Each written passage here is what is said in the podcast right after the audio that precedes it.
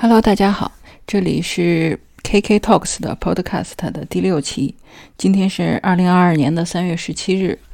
呃，今天的呃播客呢，我们介绍一本书。这本书呢是跟心理学相关的一本书，叫做《登天的感觉》。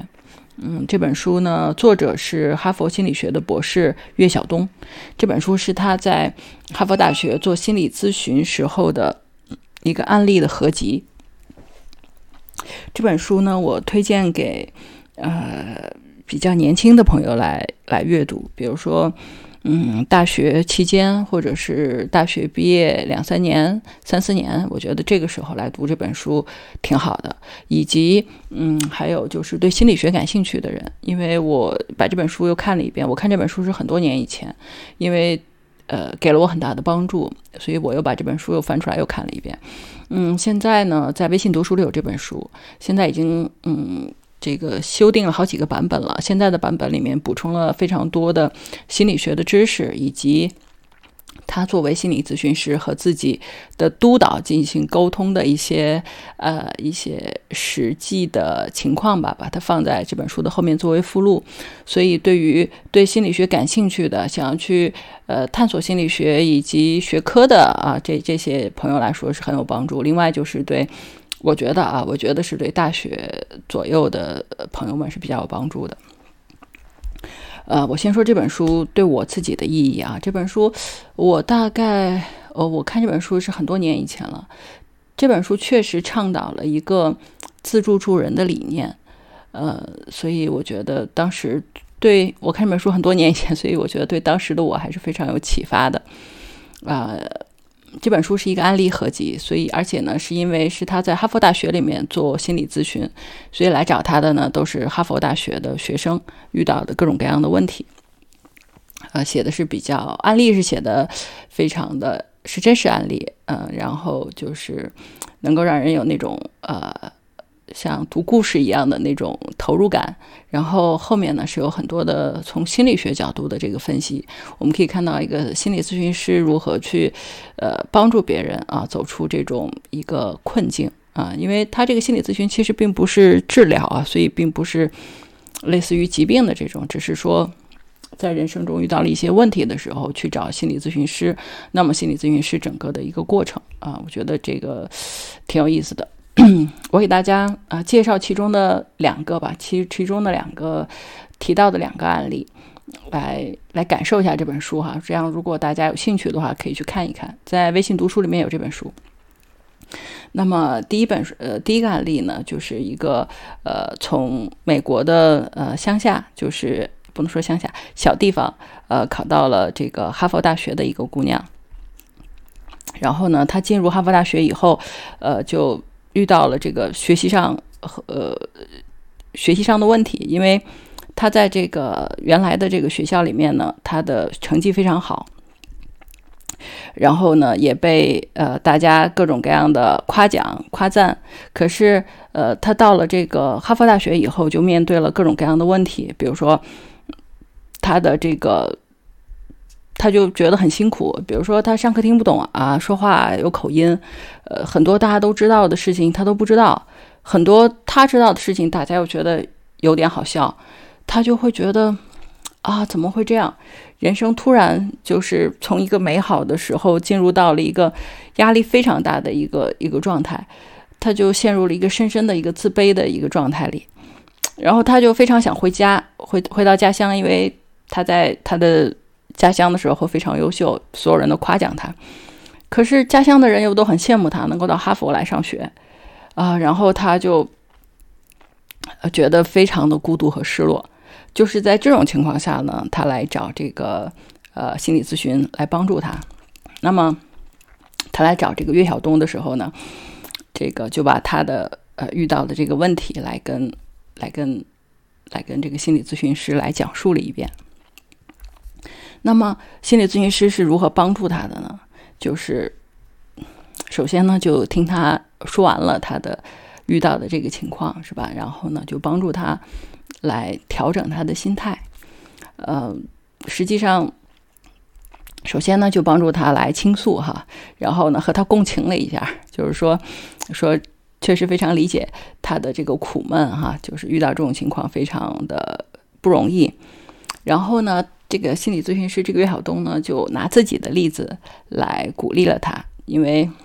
他也是嘛。比如说，他当时是从中国大陆八几年的时候从中国大陆去到美国，实际上他也面对了呃几乎比较类似的一个情境，就学习上也有压力，生活上也有压力，还有融入一个新的环境和。一个状态的那种压力，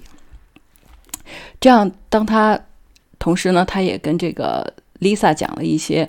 她在这个新生中哈，就是遇到的这些案例。那么，这个 Lisa 听完了之后就觉得说啊，说原来很多人都跟我一样。那么也不是说只有我是这样的，嗯，只有我遇到了这个这个问题。于是呢，他就嗯，Lisa 就感觉的好好了一些，尤其是在。岳晓东讲完了他的经历之后，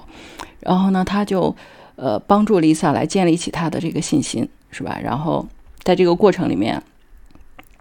帮助他嗯呃学制定一个新的学习计划。就高中那那个学习方法肯定是不行了，那么怎么呃在新的大在大学里面怎么去制定一个呃新的方法呀？怎么和别人来相处？然后不要和别人比较，然后和自己来比较，这样通过这种。呃，这种疏导的方式吧，呃，帮助他，然后呢，相当于和 Lisa 也也更加的去沟通学习里面的具体的困难，制定了这个学习的计划。那么，他也，呃，哈佛大学还除了心理辅导中心，还有写作辅导中心啊，这样去做各种各样的一个学习，然后制定了一个这个活动时间表，然后呢。来约定每两周见一次，来沟通这个情况。那么在这个过程里面，这个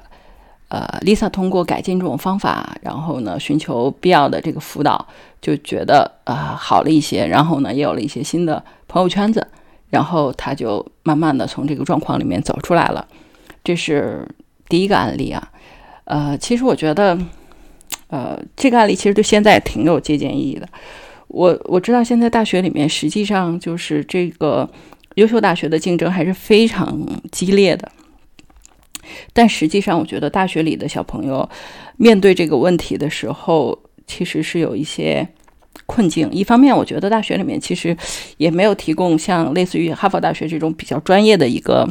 心理疏导。另外还有一点呢，就是实际上在进入大学这个阶段是。呃，怎么说呢？其实是人生变化比较大的一个阶段，从一个高中什么都有人管，然后有一个规划，到自己要去面对挑战。其实我觉得这个确实是一个，嗯，变化、环境变化和对心理的挑战比较大的一个时候。而且现在卷的这么厉害，这个大学里面的竞争极其激烈。我已经听，呃，身边的好几个人提过，就是他们认识的小朋友在大一大二的时候已经非常的焦虑。然后这个，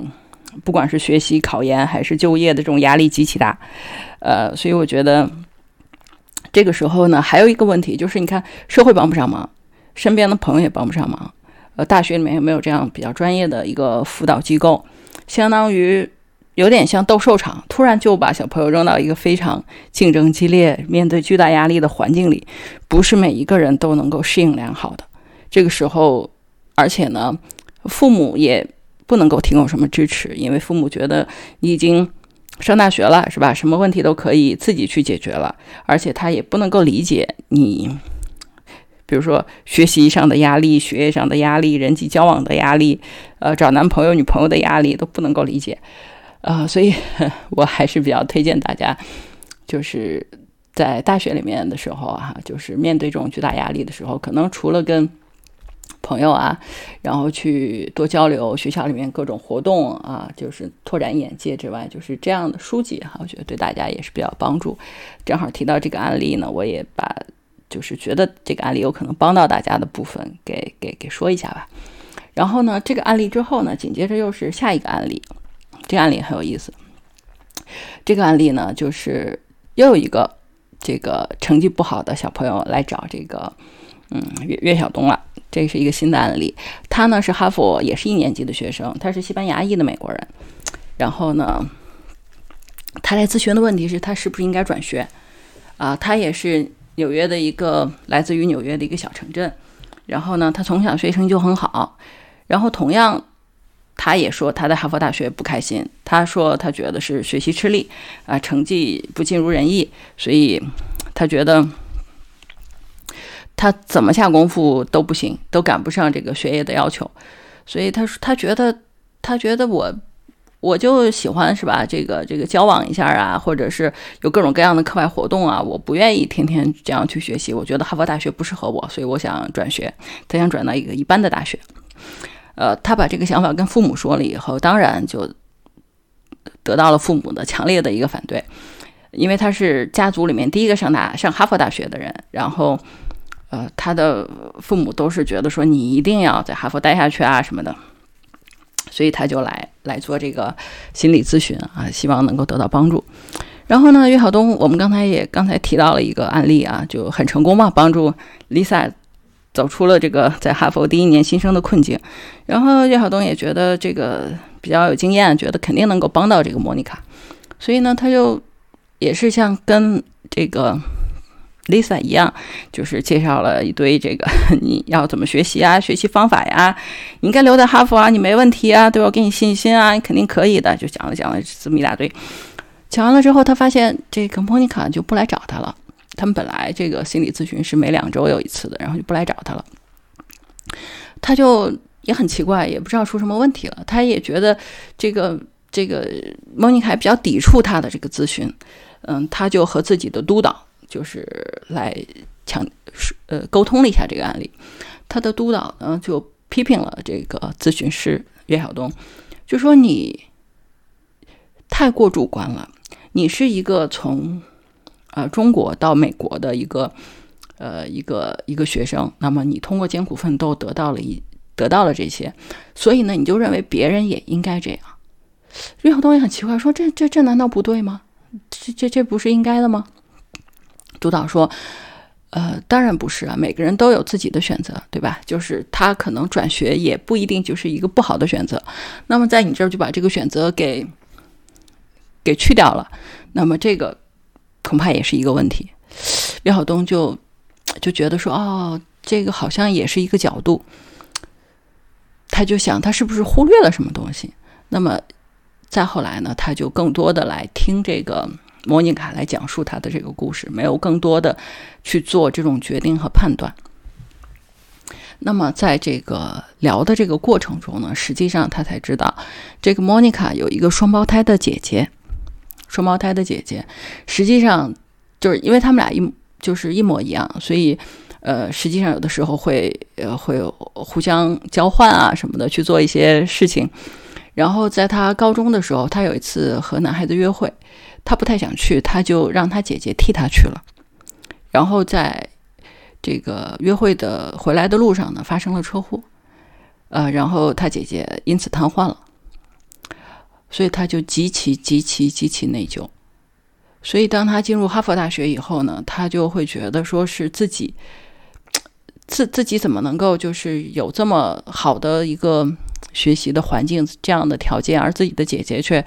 因为自己的原因啊，因为瘫痪，所以在家没有这样的机会，所以他就非常的内疚。这种内疚和自责就会让他觉得说他不想在哈佛大学继续读下去了。那么，当他当岳晓东咨询到这个时候，他才知道为什么为什么莫妮卡就是会对在哈佛大学念书这件事情这么抵触。其实不是他没有能力去解决自己学习的问题或者环境的问题，而是他的这个人生经历啊。所以他就劝他哈，等他这个时候才知道自己之前去劝人家一定要在呃。这个哈佛大学读书这件事情是多么的主观，所以呢，他就劝他去和他的姐姐去谈一谈。嗯，他并不是不珍惜在哈佛大学的机会，而是他不能忍受自己剥夺了自己姐姐的幸福啊，所以他就很难过。他觉得如果不是因为他的错误的话，也许他姐姐就会到哈佛大学来读书了。他非常难过，所以。当咨询到这儿的时候呢，这个岳晓东就建议他去和自己的姐姐谈一谈。那么他和他姐姐深入聊了以后呢，就打开了这个心结。他姐姐也觉得说，没有想到他有这么深的内疚啊，然后就觉得要，并且为了这个内疚想要离开哈佛。他说，他姐姐说这个并不需要，也不需要牺牲，而且呢，他呢也参加了他们社区大学的这个这个学业，他也会把那个读下来。然后，呃，他和他就是姐妹俩达成了一个一个沟通吧。这一下呢，莫妮卡就放下了心结，就能够很好的继续在哈佛的这个学业了。呃，这个案例呢，就是这本书的第二个案例。我当年读到这儿的时候，就还特别惊讶，就是随着我年纪渐长啊，就是对这个事情呢有了新的一些一些体会，就是很多时候我们看到的都是表象。我们不知道这件事情背后的东西是什么，就是那句话是怎么说来着？啊，甲之熊掌，乙之砒霜，对吧？还有一句话叫做什么？莫惊他莫呃呃不知他人苦，莫劝他人善，差不多吧，就是这个意思。就是呃，如果你没有经历过另外一个人的处境，你没有什么资格去评价别人在一件事情里面的选择的对错。有的时候，我们可能就是面对很多问题的时候，都过于主观，认为别人应该怎么选。我们甚至有时候可能都对自己特别主观，会觉得自己应该怎么选。可是事情常常不是这样的，事情是有着他自己的规律的。那么，嗯，每一个人面对呃不同的问题，因为他成长环境的不一样，每个人面对事情的时候的想法是不一样的。我觉得很多时候沟通的问题，就是因为每一个人可能都太过主观，认为事情是怎么样的，并且带入了自己的一个判断，那么就把事情弄得就是互相彼此都不能理解。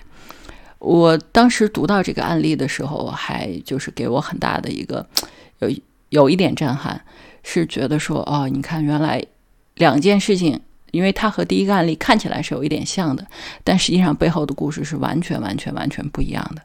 呃，这个时候如果站在一个第三人的角度，是吧？其实是在不了解真实的情况以前，给出的任何的建议或者方法，可能都是不切实际的。啊，所以我觉得这个对我当时也挺有启发的吧。嗯，这本书呢，实际上都是类似于这样的一些一些案例，呃，还包括呃，哈佛大学里面的学生，他的室友自杀了，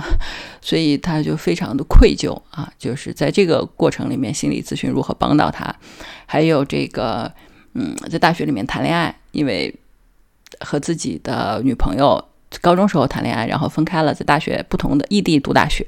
然后遇到的感情问题啊，类似于这样的一些案例，一共是十个吧，好像是十个这样的案例，读起来非常有意思。呃，然后呢，这里面书里面也夹杂了很多的心理学的术语啊，然后不是呃案例里没有啊，但是在案例的这个介绍后面介绍了一些心理学的一些流派啊，心理学的知识，心理学家的这个就是一些专业术语啊，一些。跟心理学相关的情况，所以，呃，对心理学感兴趣的，想要就是从事心理咨询的这个小朋友来说的话，这本书我觉得也也是一个很好的一个一个入门吧，就是能够看一下自己适不适合去做这个心理咨询哈，对这个工作是不是那么向往，然后以及在这个呃，如果真的做心理咨询这个过程中，可能会大概是一个什么样的流程，我觉得这个也能够帮到大家。然后，最后再说一句，就是我我认为，就是现在的这个书籍啊，很多是这种励志书籍，对吧？就是不管是鸡汤也好，或者怎么样也好，就是帮助呃大家嗯拓展思维，然后改进方法啊，是吧？就是各种各样的书籍。嗯，这本书呢，呃，我虽然就是很多年以前看过，但是一直呃一直我。想起来总是能够想起来这本书，我也我也其实也不知道为什么。嗯，这本书里面所倡导的这个自，虽然它的故事啊，就是随着我年纪渐长，现在重新再看一遍，已经不觉得里面的故事有多么的震撼了。但是，呃，但是在当时，这个自助助人的这个东西，确实是呃让我心有感触啊，让我在遇到问题和困境的时候，确实感受到了激励。